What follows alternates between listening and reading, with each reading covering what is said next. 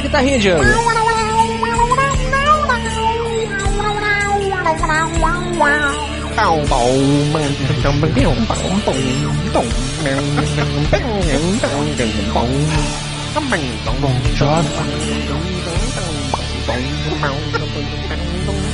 Acordo de manhã, Escutando um barulhão. Abro a janela, e vejo um baita robozão. Eu pego a minha arma. Essa é a minha missão. Esse é o MRG, Games HQ. E cinema pra se ver. Vamos matar esse robô gigante. Atirar até cair. Eu vou matar esse robô gigante. Ninguém vai me impedir.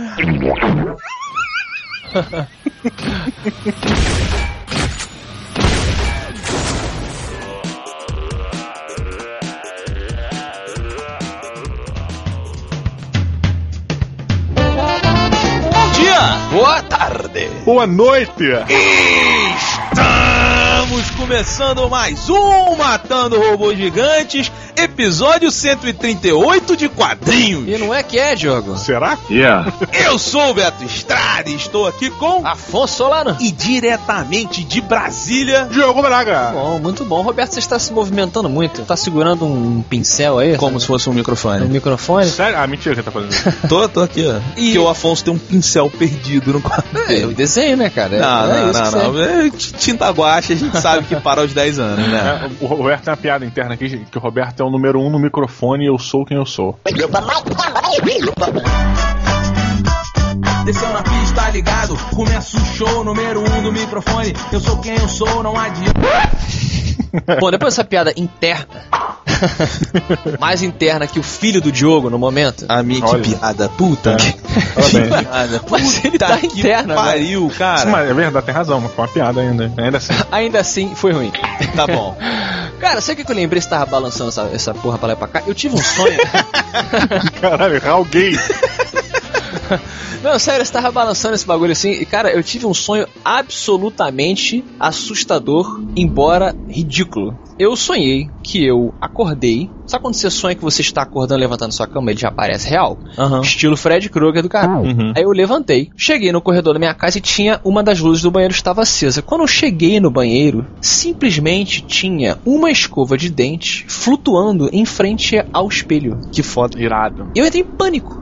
Por causa da escova de dente. Pânico total. Não, não é por causa da escova de dente, é porque a escova de dente está voando. então, assim. Não, mas ela tava se mexendo pra um lado pro outro, pra um lado Aí pro que outro. tá. Não, não, ela não tava fazendo o movimento certinho de escovar o dente. Não era como se um homem invisível tivesse Ela só o tava dente. flutuando Ela mesmo. tava meio que Tipo flutuando. Chaves. É, só que assim, aí eu acordei imediatamente com muito medo. Tu não foi no banheiro ver se a O escova... Afonso não escova o dente há três dias. Uma mensagem. não, é, eu dei uma olhada. Eu confesso que eu dei uma olhadinha assim. Falei, não, foi realmente foi sonho e tal. Mas. ah, tem que ter certeza, cara. Ele jogou a escova pra cima pra ver se ela voava. Deixa eu dar uma interpretada no teu sonho. O, a escova de dente era a sua escova? Eu vou, eu não tenho 100%, mas eu, eu tenho 85% de certeza que era a minha escova. Entendi. Ela estava com pasta de dente? Não, Não. não, não era caricato esse ponto. Não era caricato. Era, era. Na verdade, ela estava flutuando pra mostrar: olha o que eu estou fazendo.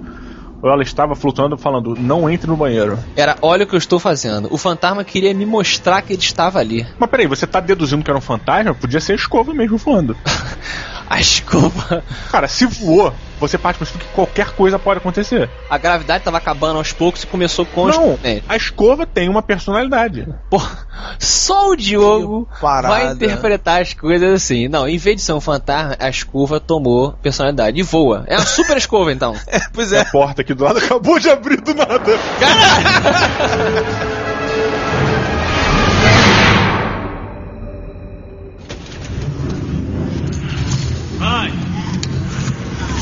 name's John. You are in violation of the balance. Leave immediately, or I will deport you. All of you.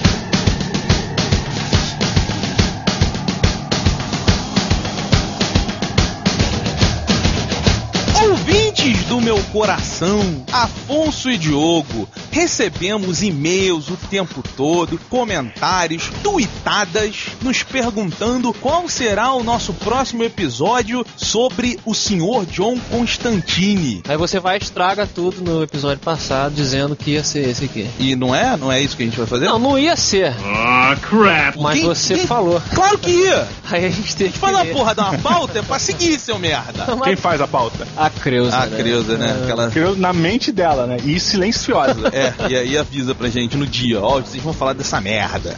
Hellblazing! Hellblazer Pandemônio, Ah. escrita por Jamie Delano e rabiscada pelo Sr. Jock, foi lançada aqui no Brasil pela Panini. Panini. Panini. Panini. E aí? E aí que Diogo Braga, Sim, Sua vez. faça minha vez. por favor, a sinopse de Hellblazer Pandemônio. Ok, ok. É o seguinte, John Constantine estava numa rotina de sua vida normalmente, fumando seu silk cuts, seu cigarro, e de repente ele encontra com uma mulher usando uma burca. Que ele, ele fica, ele fica fascinado pela menina, não sabe se é o tesão de sua idade, pois sua idade, olha só que é coisa interessante que eu vou mostrar pra vocês nessa revista. Presta atenção, Roberto, sabia disso? Eles revelam a idade de Constantine. Eu sabia porque eu li. Ah, muito bem, muito bem. Mas quem tá dando a notícia pros ouvintes sou eu, saca? E acontece uma reviravolta num determinado museu, num determinado instante, que o governo se mete para que Constantine fosse obrigado a fazer favores para o governo dos Estados Unidos. Exatamente. E depois, Afonso Solano, o que que acontece com a vida do Sr. John Constantine? A vida do Constantino fica mais quente, porque ele é obrigado a ir para o Iraque. Olha, Aquele lugar que todos nós já estamos cansados. Cansou o Iraque, né? Aí o governo acabou brigando Constantino. Constantino normalmente que costuma fazer isso, né? Ele, ele envolve as pessoas em, em, em arapucas para obrigar elas a fazer o que ele quer. E agora ele se vê no- na situação oposta e isso deixa ele maluco. Ele é obrigado a fazer uma coisa que ele não quer, que é trabalhar para o governo para tentar resolver esse problema que está no mundo sobrenatural. Por isso que o governo não consegue solucionar. O governo também não quer trabalhar com, com o Constantino, né? Existe uma situação envolvendo. Não vou nem dizer, o que, que é, né? envolvendo um ser sobrenatural. Uma entidade. uma entidade Muito famosa. É, isso. E aí o Constantino vai pra lá e acaba se envolvendo em altas confusões. a tua virada é essa. Né? Sempre. Bolota Duque Estrada, querido, quais suas primeiras impressões de Constantine Pandemônio? Cara, Hellblazer Pandemônio. Pois é, eu, eu tenho um problema pessoal com o John Constantine, Hum. que eu não... Pessoal, né? É. Teu com ele. Isso. Roubou teu cigarro. Que é o seguinte, eu, eu não conhecia direito Constantine até o filme. É mesmo? É. Daquele não é o Constantino. Pois é. Aí eu vi o filme, achei uma merda. Ah, não, é filme bom, cara. Foda-se, a opinião é minha. Não é uma boa uma merda. adaptação, mas é um filme bom. Aí eu fiquei, caralho, que personagem escroto.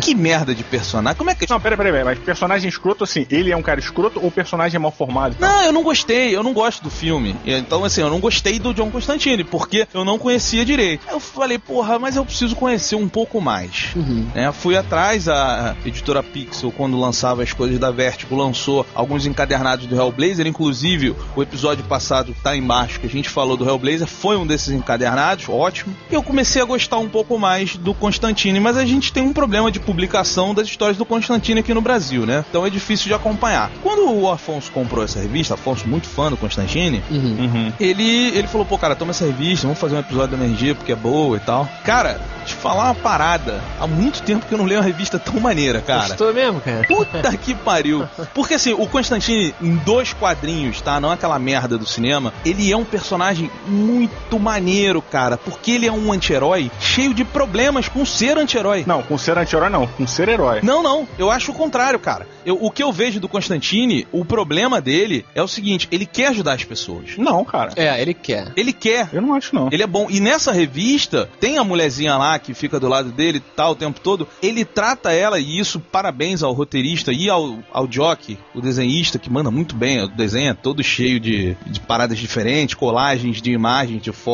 e tal, essas coisas. Mas você vê que o Constantino ele cria uma relação que ele quer defender aquela mulher, ele quer proteger aquela mulher. Só que quem ele é, é a maior luta dele. Ele, ele, ele luta contra ele mesmo. Porque ele sabe que ele é um cara escroto. Ele sabe que ele é um cara babaca e ele sabe que ele é um cara com a alma marcada pelo inferno. Tipo você, cara. Aí. É por isso que tu gostou do Constantine. Esses são os meus amigos. Não, mas isso é uma parada, cara. O Roberto, se a gente tivesse que eleger um super-herói pra cada um, o Constantine não sendo super-herói, o Roberto seria o Constantine. O Roberto já fez um, exor- um exorcismo, pô. É, ó, já fez um exorcismo. Caralho.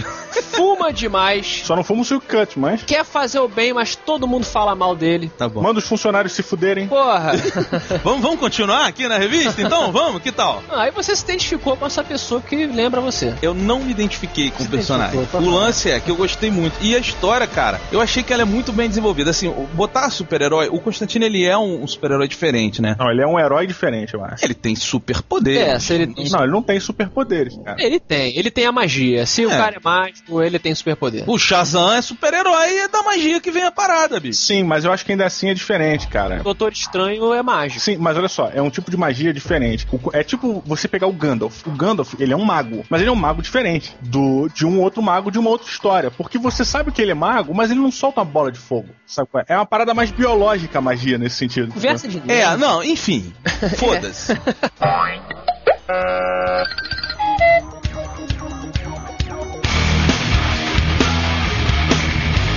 Então, assim, mas ele é um, ele, ele não pode. O mundo do Constantine, na minha opinião, não permite ele se relacionar com adultos que usam roupa de colã, saca? Aham. Então, assim, ele, ele, ele fica o tempo todo brincando com o sobrenatural. E isso é muito legal. E levar isso pro Iraque, uma realidade que a gente viu acontecer, a gente Uhum. falou aqui, até hoje a gente vê notícias de, de conflitos lá. Trabalhar com o sobrenatural. E a parada mais foda, isso vocês devem ter gostado também, não sei. Hum. O sobrenatural, ele não é o ocidental. Lá ele vai encarar o sobrenatural oriental, uma parada típica da região, cara. Exatamente. Isso é muito foda. É porque acaba entrando em, misticismos que são diferentes das que a gente tá acostumado aqui, né? Então você tem uma, uma linha de acontecimentos, cara, que são. A gente meio que não sabe o que esperar, sabe? Se a gente tá falando de anjo e capeta e caralho, pô, a gente já sabe o que, que mais ou menos vai acontecer. Tá com a benta nessa porra e acabou, entendeu? Só que ele vai pra uma linha de construção dessa trama que, porra, tu fica meio tipo, o cara onde tá andando, sabe? É, é muito interessante. É legal, é legal porque você acaba jogando um pouco do desconhecido pra um cara que conhece tudo do desconhecido. Então ele, ele, ele se sente não somente ele tá fora do lugar dele no Iraque, no Oriente Médio, né? Uhum. Como também está fora do lugar dele lidando com o mundo sobrenatural O que não deixa. que não é da realidade dele Sim, mas o que é maneiro é que, assim, isso não tira uma das grandes coisas do Constantine, que é o conhecimento do mundo espiritual. Então ele sabe o que, que é aquilo, mas ele não sabe como lidar com aquilo. E Isso é muito maneiro. É, é mais ou menos E assim, uma das paradas, o Diogo deve ter gostado disso tanto quanto eu. Afonso não porque é meio boiola.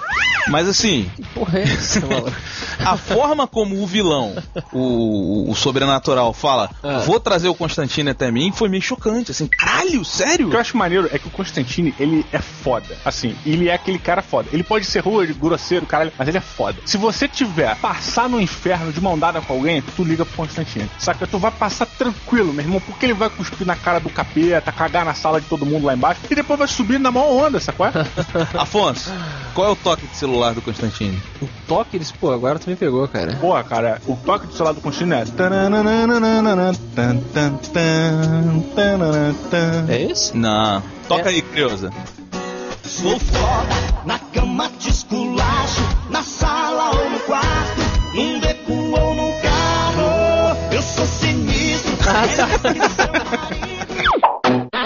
Afonso Solano, você engana a nós e os ouvintes dizendo que ganha vida com desenho. É, né? Então, por favor, cara, Jock, que grande ilustrador, hein, cara? Cara, ele é um grande ilustrador, mas é engraçado, né? Porque o desenho dele é feião, né, cara? O desenho dele, isso que é bom. Eu tô elogiando o desenho. O desenho dele é feio. É, tem aquela parada que tu gosta muito, né? Tu olha e tu fala assim, é do Jock. É, primeira parada, exatamente. Você bate o olho. Você falou que ele usa é, muita referência fotográfica, né? Ele cola, ele cola a imagem por trás e faz o desenho por cima. É, pois é, isso, isso está se tornando muito comum. E já era, agora está se tornando muito descarado. Uhum. E o Jock ele usa isso quase a ponto de. de- ele, inclusive, faz um, um pouco de, de retícula, né? Em, algumas, em alguns desenhos. O jogo sabe que é retícula? São aqueles montes de pontinhos. Ah, sim. Que é meio anos 80 isso, né? Exatamente, como se fosse. é, fo- Cara, eu acho isso tão escroto. Pois é, cara. Eu- Isso é escroto e o pior de tudo, eu não sei quem foi que teve essa ideia ridícula de nessa revista é, passar a revista como se fosse uma pintura de parede, sabe qual é? Eu achei, eu achei foda, porque ele coloca um filtro em cada lugar que o Constantine tá. Ela não é revista colorida. Não pode dizer que essa revista é Ela é, colorida. ela é essa é uma revista árida.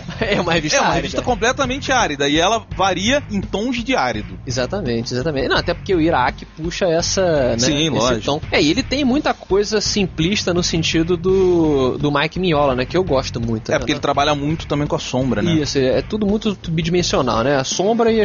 Eu ia falar sombra e escuridão, porque eu tô olhando pro céu.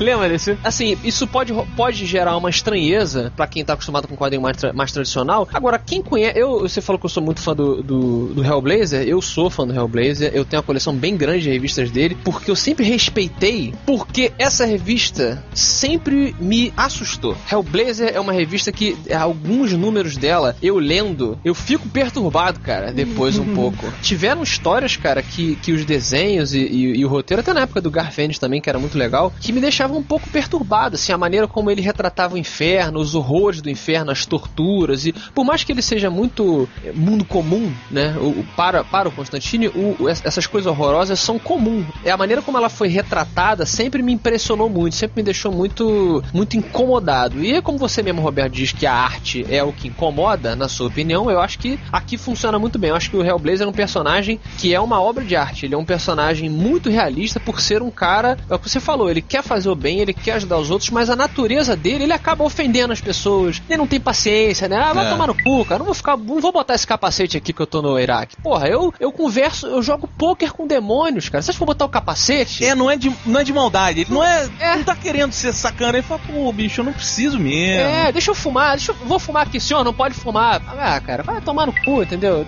Deixa eu fumar aqui. Então, é, eu acho é um personagem muito real, ele, ele, ele se manteve constante, assim, nas histórias todas. Constantine, na verdade. Hum, cara, eu admito que foi boa. Eu admito. Pô, pô, levantou, eu cortei, né, parceiro? Didi Braguinha, meu amigo. Hum. Quantos robôs gigantes de 0 a 5 você dá para Hellblazer Pandemônio da Panini? Panini. Panini. Cara, eu dou quatro robôs gigantes pra Hellblazer. A história é excelente. No início eu fiquei meio com nojinho, sabe? Eu falei, porra, que bagulho escroto. Que porra de revista escovada. Que merda é essa, sabe? Colorista filha da puta do caralho. E eu fiquei, pô, eu fiquei meio tipo, caraca, vai estragar a parada, sabe? E ela tem um início meio perdido, sabe? Ela demora um tempo até você perceber o que, que está acontecendo e seguir uma linha, entendeu? Você fica muito tempo perdido. Pô, por que o cara tá fazendo aquilo? Por que ele tá seguindo ali? Por que, que porra, não tem motivo, entendeu? Até que as coisas vão se revelando. E esse, esse início pode ser que afaste algumas pessoas. Mas se você for obrigado a ler como a gente foi obrigado pela Creuza, insista, cara, porque a revista é muito legal. Essa parada que a gente falou do misticismo oriental é muito interessante, sabe? Ele tem a questão dos sonhos, cara. Porra, eles fazem uma conexão perfeita, cara, sabe? Eles conseguem colocar esses elementos assim é, de sonho junto da trama e tu caralho, e tu vai lembrando as paradas, tu sabe? Muito bom. A trama é toda amarradinha. O início tem coisas que vão cair no meio, que vão cair no final. Porra, muito bom. Achei muito bem executada. Porém, colorização da revista pra mim foi uma merda, cara. Me- isso me tirou completamente. Quando eu vi aquelas bolinhas, puta que pariu. Eu, eu, cara, eu ficava com raiva, cara. Sabe? Aí, porra, eu reparava, eu ficava olhando. O cara botou essa merda aqui. Não tinha dinheiro pra pintar essa porra. E aí eu, me tirou e por isso eu tiro um robô gigante. Assim, e o traço dele é um traço também que eu não, eu não sou. é, eu não conheço muito desenho e não sou. é, não conheço muitos desenhistas de quadrinho. Então ele ainda me incomoda mais do que eu aprecio. Cara, é, eu tô ouvindo você falar sobre o começo da revista. É engraçado, porque eu, eu tive essa mesma sensação que você. Eu fiquei assim, pô, mas o que que. Pra onde que isso tá indo? Eu não, eu não conseguia ver. Ao mesmo tempo, tá? Entre o Jock, que é um desenhista que eu realmente gosto muito, então eu gosto muito desses traços que eles, eles vão pra outro lugar, eles saem do, do meio comum, né? Só que assim, o roteiro do Jamie Delano é sacanagem, maluco. Porque a revista ela é toda narrada pelo Constantine. Cara, em geral as revistas do Constantine são. Não é uma piada, não, mas em geral são narradas por ele mesmo, né? Sim, sim, mas assim, aqui foi muito crível, cara. É, é, é, O objetivo da revista é esse, é levar ele pra um lugar que todos nós estamos por dentro, que é o Iraque, né? Sim, cara, mas é porque assim, o que eu gostei é que ao mesmo tempo em que eu estava perdido na revista, eu senti que o Constantine estava perdido comigo. perdido, muito bom, é. Então, assim, eu fiquei. Eu, eu tava com ele, eu tava pensando junto com ele, porra, que que é isso? Não, e é engraçado porque, assim, eu tava tão imerso na revista que tem uma hora que ele vai comprar cigarro. Aí ele pede a marca dele. Eu fumo. Então é assim, pô, tem a minha marca aí? Aí o cara, tem, mas é tipo, sei lá, 50 reais. Aí ah, cara, vê qualquer pet nela aí, o que importa é botar fumaça no pulmão. E é verdade, entendeu? Então, assim, rola essa identificação. Eu achei, cara, sensacional a revista. Toda vez que eu vou ler John Constantine, pra mim não é igual ler um quadrinho. Assim, eu paro o que eu estou fazendo e falo, agora eu vou ler Hellblazer. Porque eu, eu gosto, eu tomei um, um gosto muito grande pelas histórias do Constantine. E essa revista, eu devo dizer que é uma das melhores que eu já li do Constantine até hoje, assim, na minha opinião. Então, cara, eu dou quatro robôs gigantes. Caraca. Proporcionalmente a sua nota é maior do que a minha. Porque eu, eu gostei muito do desenho, tá? Eu, eu gosto da estética colagem, vamos dizer assim, e gosto da estética retrô, que são essas bolinhas que te incomodaram muito. Pô, cara, se você pegar uma HQ dos anos 80, você vai ver que é exatamente aquilo. Pois é, Joe. obrigado. Isso, hoje ele usou como artefato de narrativa visual. É, eu não achei assim, mas eu concordo com você. Então, o que ele faz, o desenho, aliado à colagem, a essa pintura, que são coisas, sei lá, ultramodernistas, pós-modernista, e ele traz um elemento retrô, essas coisas assim, cara, eu gostei demais, demais dessa revista, assim. Eu só achei que desenvolveu muito rápido. Eu, eu acho que isso tinha que. É, eu Mas acho. é uma revista grossa, cara. Não, não, não. Não, não, não é uma revista Você que leu pequena. rápido demais. Parabéns pela Panini por ter lançado o arco completo. Sim. mas ao mesmo tempo eu, eu gostaria que ele evoluísse um pouco mais, assim. Talvez eu tenha gostado tanto da revista que quando acabou eu fiquei com aquele, porra, eu queria mais. Pois é, Beto, mas o que eu penso, eu concordo, eu acho que deve ter sido bem isso mesmo, cara, porque eu acho que se ficasse um pouco a mais é, de linguiça enchendo ali, a gente ia ficar meio, meio de saco cheio. Porque ele fica muito no místico teórico, mas tem muita prática acontecendo. Pois é, Diogo, mas isso, esse é um dos meus problemas. O que eu mais gosto do Constantine é o místico teórico, tá? Gostei da sua definição. É, eu não gosto muito quando aparece o demônio em si. Eu gosto daquele misticismo do Gandalf, sabe? Sim, você sim. sabe que ele lança bola de fogo, mas você nunca viu ele fazendo. Eu gosto muito desse lado do Constantine. Pois é, mas e essa é uma das características que eu acho que vai me levar pra hora da nota. Posso, Roberto? Posso? Por favor, sinta-se à vontade. Dar nota então também. Cara, eu tô aberto aqui em uma página que eu não sei o número, porque não tem mais número na página. E meus amigos, aqui nós temos uma cena que eu nunca achei que eu fosse ver. Constantine usando um equipamento de exército. Ele tá com, ele tá com um capacete torto, a roupa de um, de um fuzileiro, Tá parecendo Golias, mano. parecendo um golista, tá com a, a bochecha inchada, suando que Ele nem tá enjoado, ele tá enjoado. Ele tá suado por causa do calor, ou seja, é o Constantine desconfortável. E é muito difícil ver o, o Constantine desconfortável, né? Ele tá na situação que ele não quer estar, ele pode até se vingar depois de quem botou ele lá, mas ele tá num lugar que ele não gostaria de estar. E eu acho que deu uma, uma, uma mexida muito boa. O Jamie Delano, ele foi um cara que ajudou a, a- a consagrar o, o Constantine, ele escreveu muitas histórias icônicas do Constantine. É, ele voltou pra contar essa história. né? Exatamente. E eu acho que ele fez muito bem, que foi contextualizar um personagem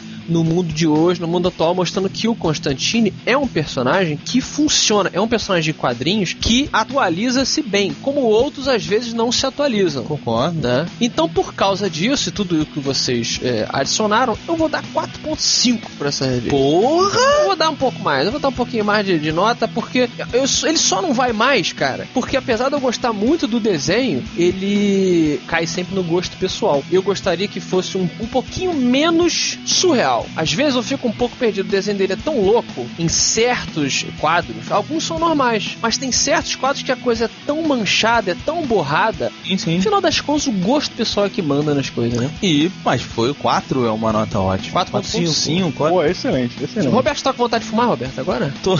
É mesmo? Mas as pessoas não sabem, mas você fuma sempre antes da gravação do Matando Robô Gigante. Sempre, mano? né? Pois é, Antes cara. de gravar. Péssimo exemplo, né? Péssimo exemplo. Péssimo exemplo, mas olha que voz. Ah, é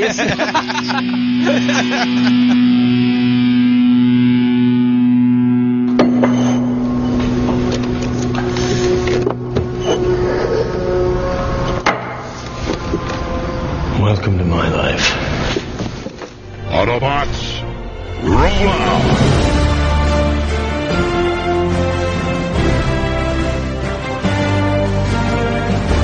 E numa topilota de quadrinhos. Hum, Depois desta discussão acalorada sobre o Sr. Constantine, hum. vamos falar do mais icônico e clássico super-herói da história do mundo. Panos quentes boy, porra. Filhão do Diogo, falamos no episódio de cinema, porra. Não? Não. Seguinte, Super-Homem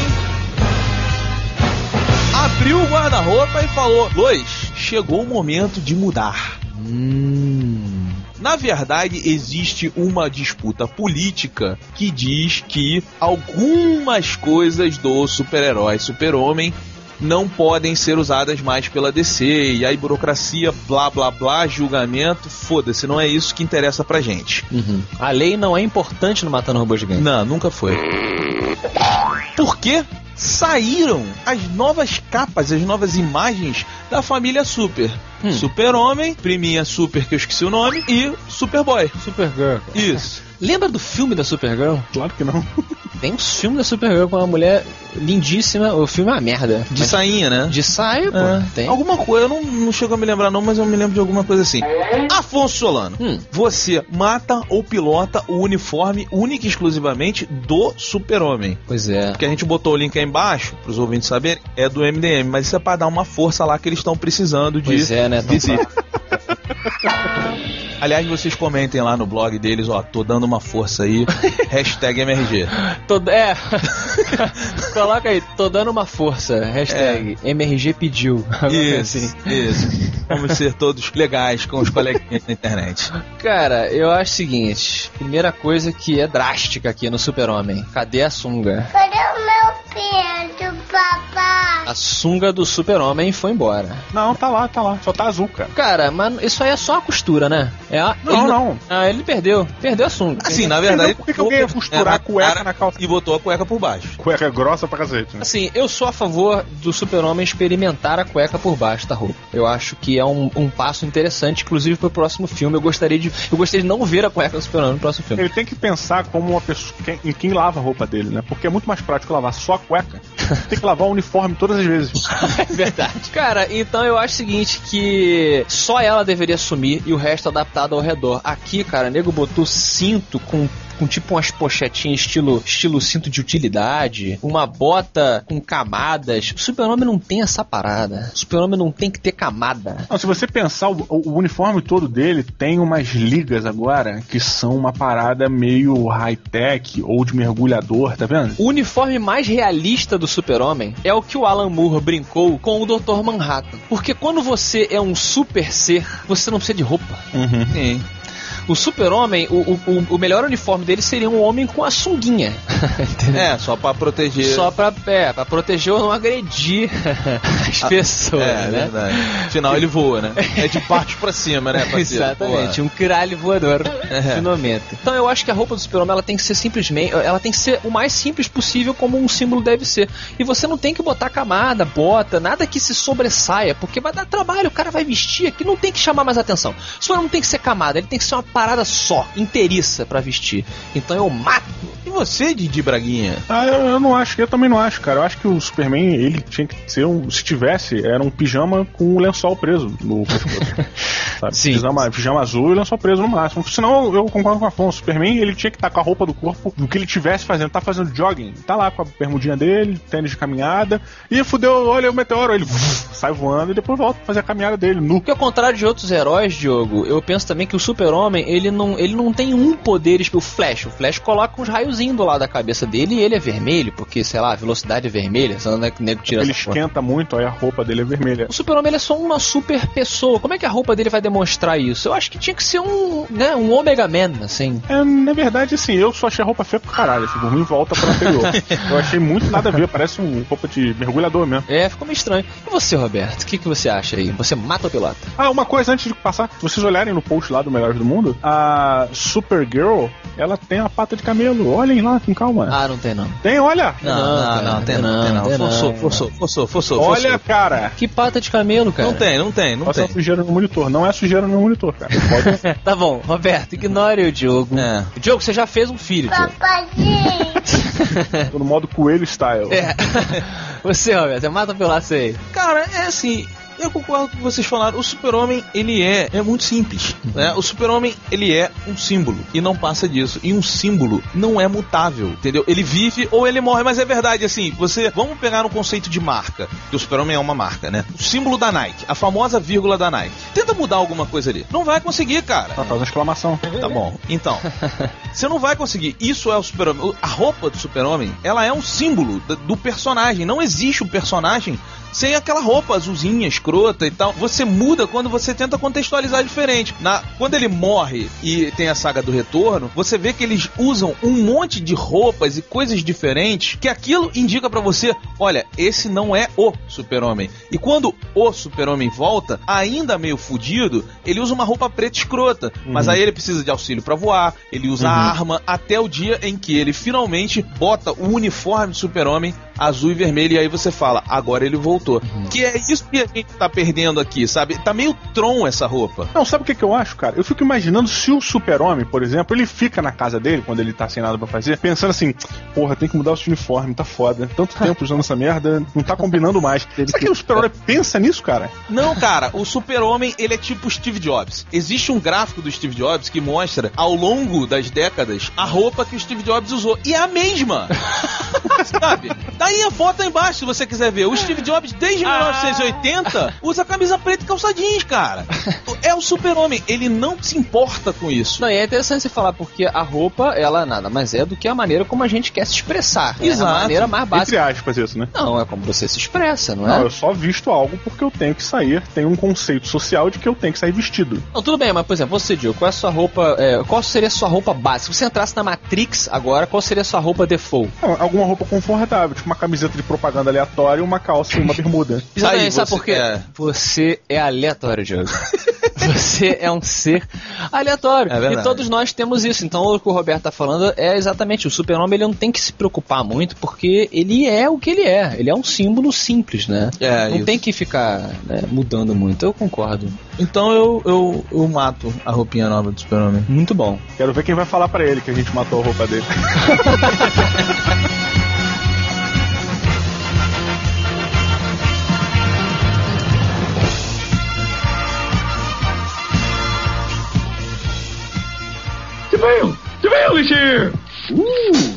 Oh yes, wait a minute, Mr. Postman. Wait, wait, hey, hey, hey, Mr. Postman. Diogo, eu não estou fumando, mas estou fingindo que estou fumando em homenagem a Constantine. Episódio incitando os ouvintes a fumarem um cigarro. Afonso Solano, solte sua fumaça e diga qual é o e-mail do Matando Robô Gigante. Matando robôs gigantes. Cara, cara. Matando robôs gigantes. Ah, arroba matandorobogigantes.com. Ficou uma bagunça. Matando robôs gigantes, arroba matandorobogigantes.com é o nosso e-mail. Temos também o nosso Twitter, que é o arroba mrg underscore.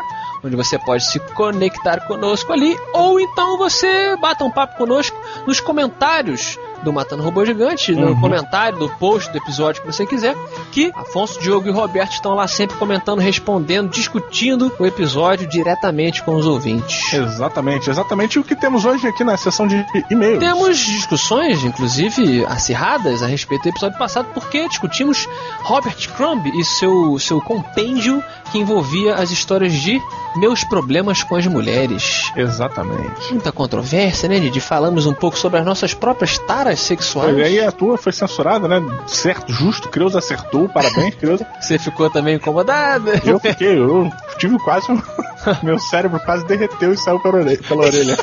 quando eu ouvi tu falando. Pois é, e aí, olha que legal. A Creuza separou aqui pra gente dois e-mails de meninas que foram defender, né, ou argumentar sobre a nossa posição, muitas vezes considerada machista, respeito às mulheres e sobre as taras e tal. Não, não é considerada. É fato que é machista e já foi discutido isso antes. Hum, tá bom. Então vamos começar com uma que foi retirada dos comentários. Liane Casaril. Casaril.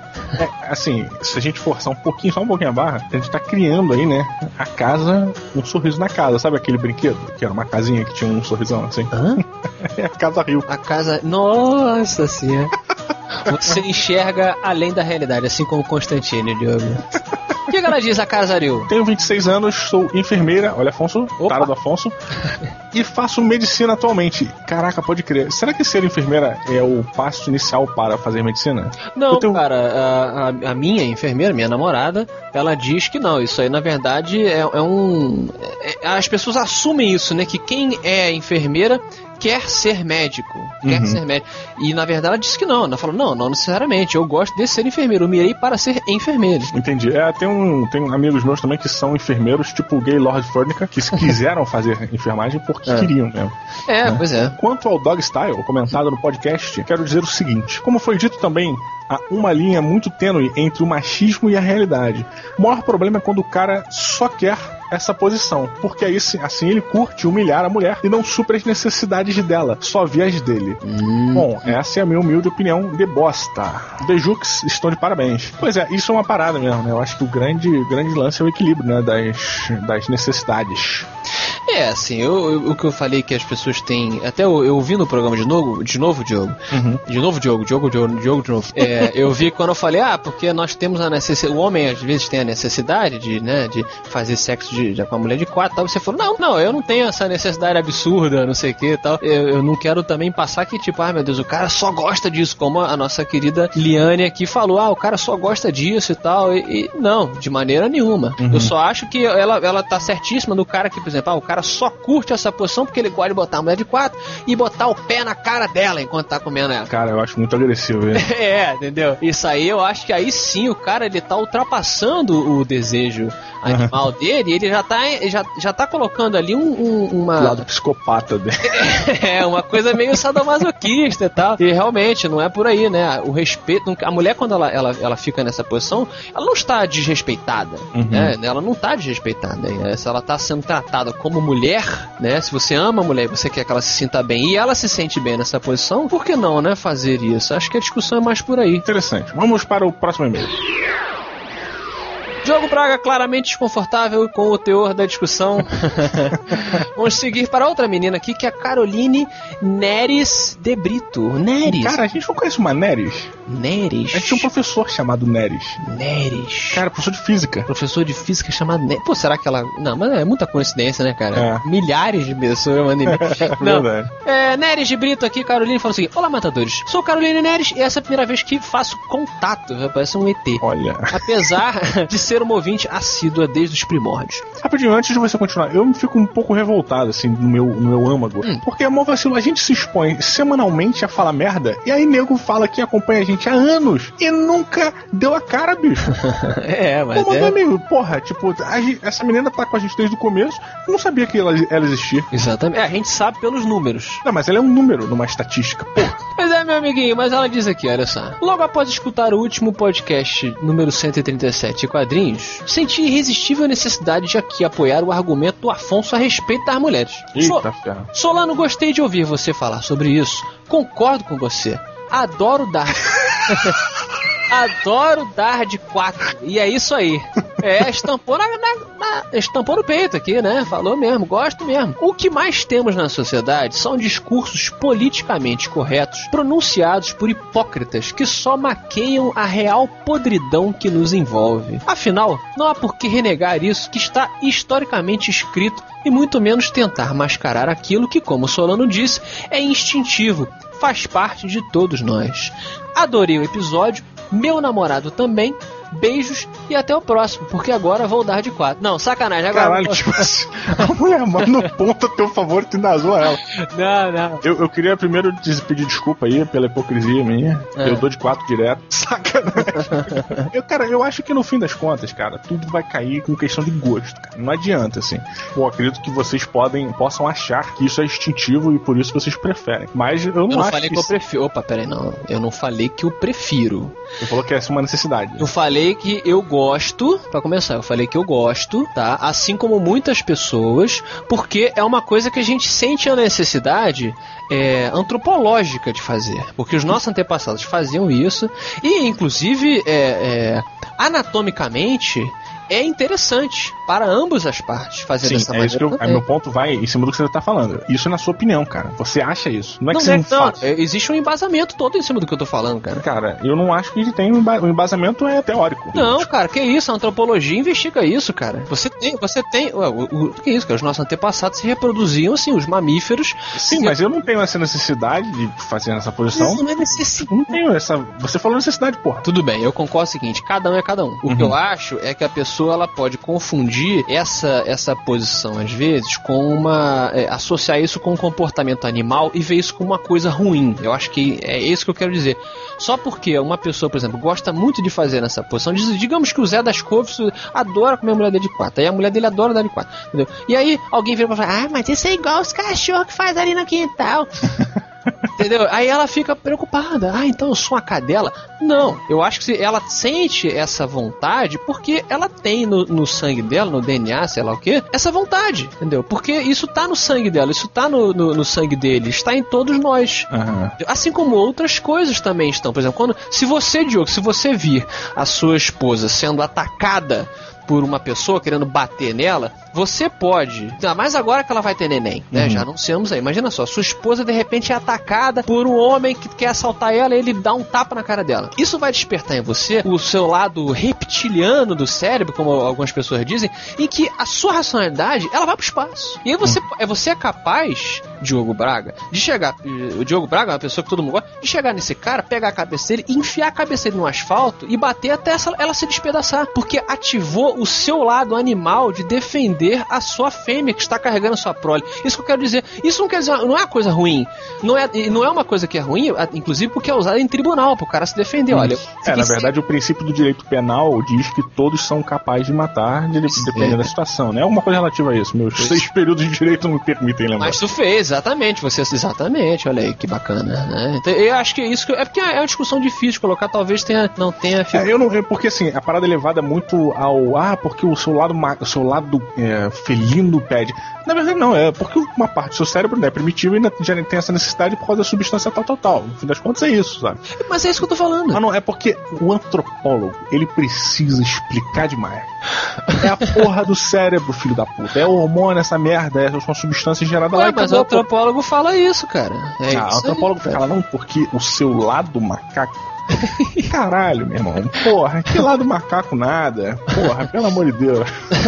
Não, até porque o macaco é um primo nosso e faz de- sexo de outras maneiras também, né? Pois é, então por isso eu vou aproveitar e vamos ignorar o último e-mail que a gente ia ler e eu vou dizer logo a pérola é, quadrinística de hoje, porque Ah. a pérola vai ser uma pérola de Dona Maria, Hum. que inclusive Creuza tweetou muito bem tweetada, que disse assim: Eu não confio em macacos. É verdade, é verdade. Foi uma frase de. Por favor, contextualize quando é que foi que, que Dona Maria falou isso. Vendo. o pior que foi assim, eu não tava nem prestando atenção. Ela tava falando alguma coisa sobre televisão, Discovery Channel, não sei exatamente o que, que era. De repente ela virou de novo e falou assim: Não confio em macacos.